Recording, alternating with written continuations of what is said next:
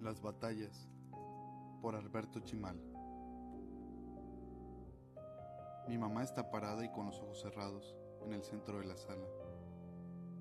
Se balancea un poco para un lado y un poco para el otro, para adelante y para atrás. Tiene 50 años y se ve ajada, maltratada. El último novio la dejó hace unos meses y cuando eso le pasa, siempre se deja ir. A duras penas se arregló para venir y tiene más sobrepeso que nunca. No me gusta mirarla. Siempre me han dicho que soy su clon, su modelo a escala, su viva imagen. Y la verdad es que sí somos muy parecidas. Ella me heredó la nariz ancha, los ojos pequeños y la cara redonda. También me heredó el busto grande y el trasero inexistente y la panza, Dios. Niña me parecía a todas las otras niñas, pero luego dejé de crecer para arriba y empecé a crecer para adelante y para los lados, y mi nariz se convirtió en la suya, y hasta mi voz acabó sonando como la de ella. En la época en que peleábamos mucho, le reclamaba por sus genes. Encontré la palabra eugenesia y empecé a usarla. Le decía, Eugenesia, mamá. Carajo. Mínimo, mínimo te hubieras conseguido otro güey para la donación de semen. Era injusto, claro. Pero es que estábamos enganchados. Ella me respondía que era una racista y una ladina, y también que las mujeres mexicanas son como nosotras. Los vestidos que nos quedan bien son los que yo llevo, me decía, y no tus jeans apretados y tus chamarras. Tú nunca vas a ser actriz de Televisa. Esos ideales que les imponen son enfermos, porque son inalcanzables. Y el remate. Ya, Mariana, aprenda a quererte, no te odies. Y yo le contestaba que ella estaba loca, que lo que odiaba era vestirme como mi Rigoberta Menchú, que ir de huipil era pura hipocresía porque ella no estaba en el campo, sino en una ciudad grandota, trabajando de burócrata. Vete a la selva, le decía. Vete a un carasol. Vete al caracol zapatista a ver si estás tan a gusto. A ver cuánto duras trabajando la tierra. El doctor. ¿Es un doctor? ¿Qué clase de doctor atiende en la sala de su casa? Le hace pases mágicos, magnéticos, según. Es un tipo flaco, barbón, con el pelo gris recogido en una trenza y vestido de guayabera. Mi mamá no abre los ojos. Estás muy profundo, dice el tipo. Luego, como para corregir, dice, estás muy profunda. A mí me da un asco. Ese hombre debe tener fantasías con sus clientes. Le ha de gustar sentirlas indefensas, bajo su poder, como los hipnotistas, como los hipnotistas, esos que obligan a la gente a hacer pendejadas. A lo mejor mi mamá también fantasea con él, porque es más o menos su edad y de su estilo, hipioso, autóctono, ni modo. ¿Y por qué tendrá mucho respeto por sus raíces? Y... pero por ella misma no tiene ninguno. No digo nada. Estoy... no estoy segura de que esté bien que yo la vea mientras le hacen esto. Un psicólogo de verdad jamás me habría dejado entrar. Pero claro, en las paredes de la sala hay estampas enmarcadas del Dalai Lama, Osho y la Virgen de Guadalupe. Mi mamá se sigue tambaleando. El tipo le dice que no se va a caer porque está clavada al suelo. Ella efectivamente no se cae. Aunque cuando el hombre le acerca las manos a ella, se mueve hacia ellas como si la trajera un imán. Nuestras peleas empezaron a perder intensidad cuando me fui de su casa. Pero verla como estaba hoy, antes de venir aquí, me recuerda lo peor de reconocerme en ella. Sé que me le parezco en más que en el aspecto físico. Yo tampoco entablo relaciones largas y con frecuencia me siento sola. El tipo con el que me fui de su casa me duró seis meses y fue de los que más he aguantado de los que más me aguantaron. No me deprimo como ella, pero siempre que pienso esto acabo agregando todavía. La razón por la que estoy aquí es que ella me pidió que fuera a verla. Yo pensé que quería desahogarse. De un tiempo para acá me llama cuando está mal para que la oiga quejarse. Pero ahora me salió con que quería que la acompañara a esto, o algo más retorcido. Convénceme de que tiene caso ir, me dijo. Y yo, si te va a servir, ve, atiéndete. Y ella, acompáñame, me dicen que es bueno, hace regresiones. Viajar al pasado para encontrar los traumas, dijo él. Cuando llegamos, viaja la mente, es real. Y la puso en medio de la sala y empezó a hacerle los pases mágicos. Para que sea una limpia. Y sobre el hecho de que mi mamá si parece en un trance.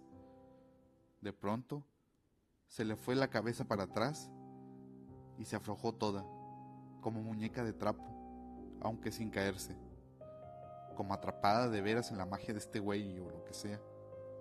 Y ahora tiene los ojos entreabiertos y en blanco. No es la primera vez que la veo recurrir a cosas como esta, pero sí la primera regresión.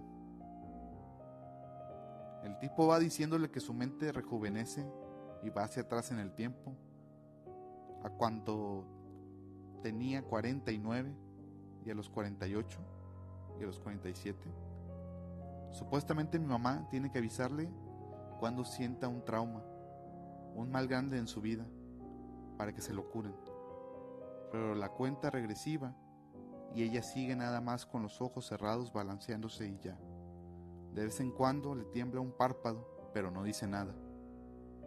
Me extraña de que no hable de sus novios, por ejemplo, de, Ramiro, al menos que le pegaba y que con el que hasta yo acabé a los madrazos.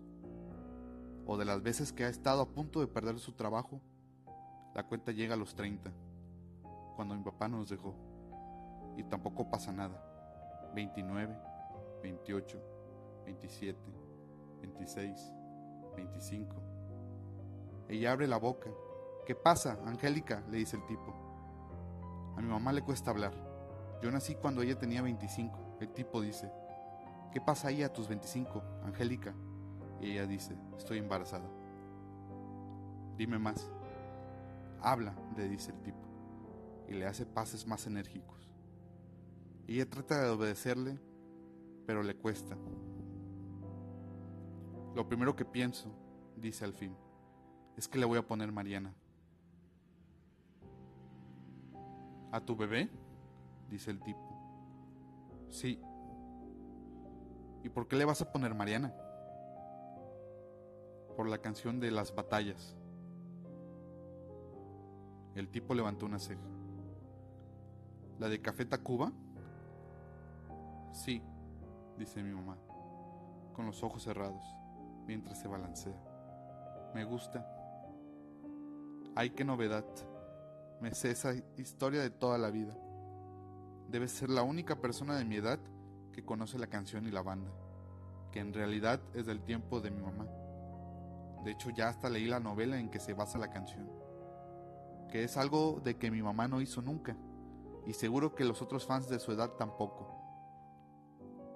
Entonces, estaba de moda parecer mexicano, y los de la banda, que eran cuatro tipos blancos, se hacían los indígenas vistiéndose de manta. A lo mejor por eso le gustaron a mi mamá. La canción no es mala y ellos en general tampoco.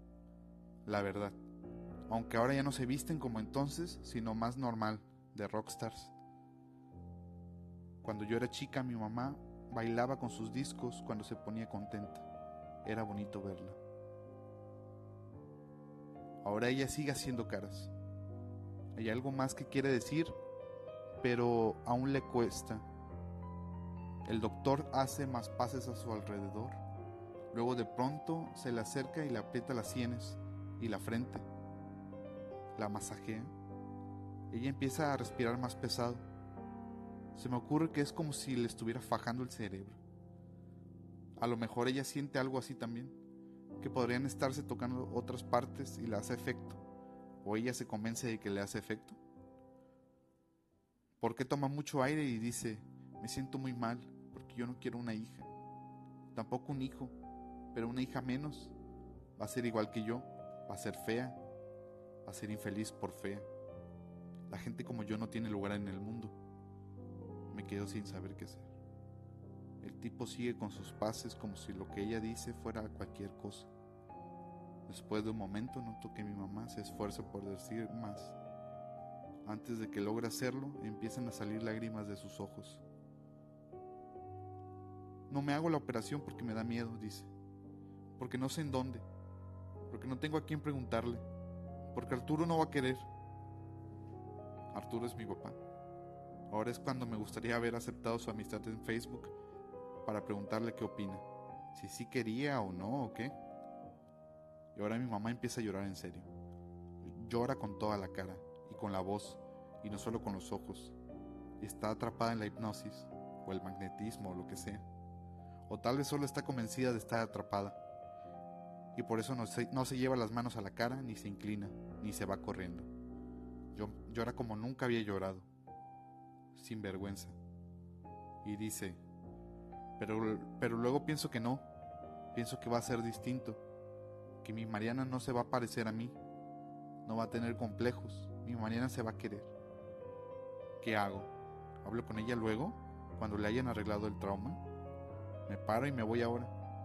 Le tengo todo y le hablo, la obligo a que me diga. ¿Qué quiero, qué quiero que me diga ahora? El doctor hace pases mágicos con más fuerza que nunca. Se nota que está incómodo, que desearía quedarse solo con mi mamá.